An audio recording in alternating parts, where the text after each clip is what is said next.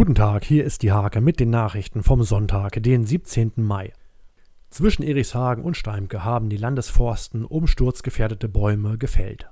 Die Sicherheit von Straßenverkehr und Mitarbeitern hatte dabei oberste Priorität. Gutes Aufwachsen trotz Überschuldung ist das Thema einer aktuellen Aktionswoche. Im Mittelpunkt stehen Kinder aus sozial schwachen Familien. Haben Sie schon einen der bunten Steine aus der Waldkita in Hemsen gefunden? Falls ja, bitte unbedingt fotografieren und das Foto an die Kita mailen.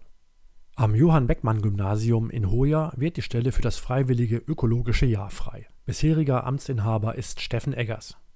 Fahrradfahren in Zeiten von Corona. Der ADFC hat eine interessante Route jenseits vielbefahrener Straßen zusammengestellt. Diese und viele weitere Themen lest ihr in der Hake vom 17. Mai oder auf www.diehake.de.